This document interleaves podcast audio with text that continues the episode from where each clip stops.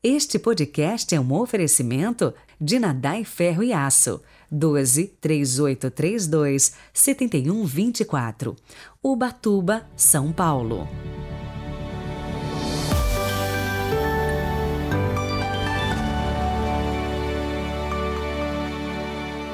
Sábado, 13 de agosto de 2022.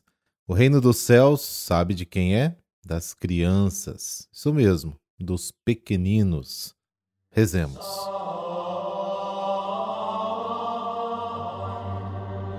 Pelo sinal da Santa Cruz, livrai-nos Deus, nosso Senhor, dos nossos inimigos. Senhor nosso Deus, fonte de salvação, fazei que o testemunho de nossa vida exalte sempre a vossa glória e mereçamos cantar no céu vosso louvor eternamente. Amém. Mateus capítulo 19, versículos de 13 a 15. O Senhor esteja convosco, Ele está no meio de nós. Proclamação do Evangelho de Jesus Cristo segundo Mateus. Glória a vós, Senhor. Naquele tempo levaram crianças a Jesus para que impusesse as mãos sobre elas e fizesse uma oração. Os discípulos, porém, as repreendiam. Então Jesus disse: Deixai as crianças e não as proibais de virem a mim, porque delas é o reino dos céus. E depois de impor as mãos sobre elas, Jesus partiu dali. Palavra da salvação. Glória a vós, Senhor.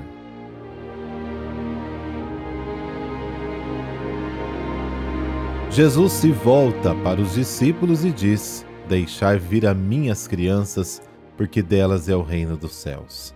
Jesus não se importa em transgredir as normas que impedem a fraternidade e o acolhimento aos pequeninos. A nova experiência de Deus Pai marcou a vida de Jesus. Ele dá novos olhos para perceber e avaliar a relação entre as pessoas. Jesus fica ao lado dos pequeninos e assume a sua defesa.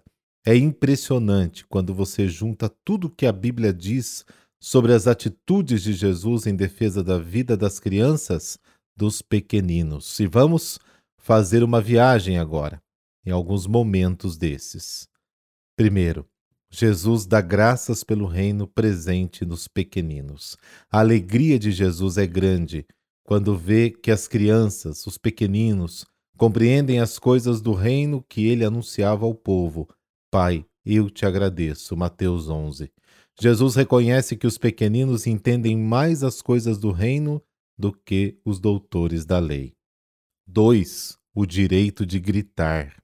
Quando Jesus entra no templo, derruba as mesas dos cambistas, foram as crianças que gritavam: Hosana ao filho de Davi. Mateus 21. Criticado pelos principais sacerdotes e escribas, Jesus defende os pequeninos e, em sua defesa, invoca as Escrituras. 3. Se identifica com os pequenos. Jesus abraça os pequeninos e se identifica com eles. Quem acolhe um pequenino, acolhe Jesus. Marcos 9. E todas as vezes que fizestes essas coisas a um desses meus irmãos mais pequeninos, a mim o fizestes. Mateus 25. 4. Acolher e não escandalizar.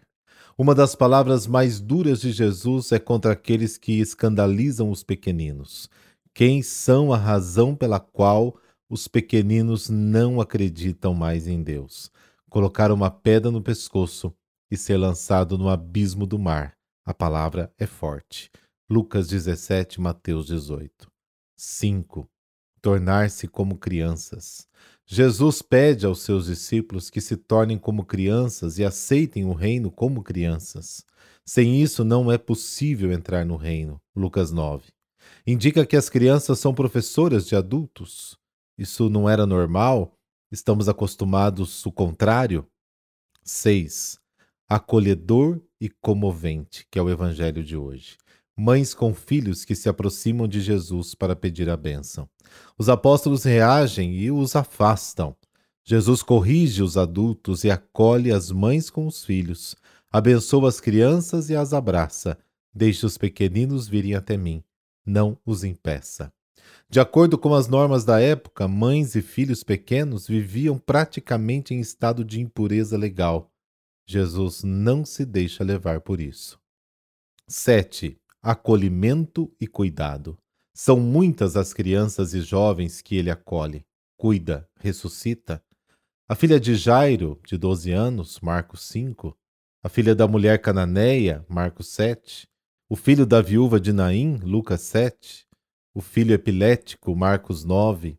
O filho do centurião, Lucas 7 o filho do funcionário público, João 4, o menino com cinco pães e os dois peixes, João 6. Ah, se um dia compreendêssemos de fato o que precisamos fazer para entrar no reino, de tão simples que é, a gente simplesmente deixa passar e não enxergamos.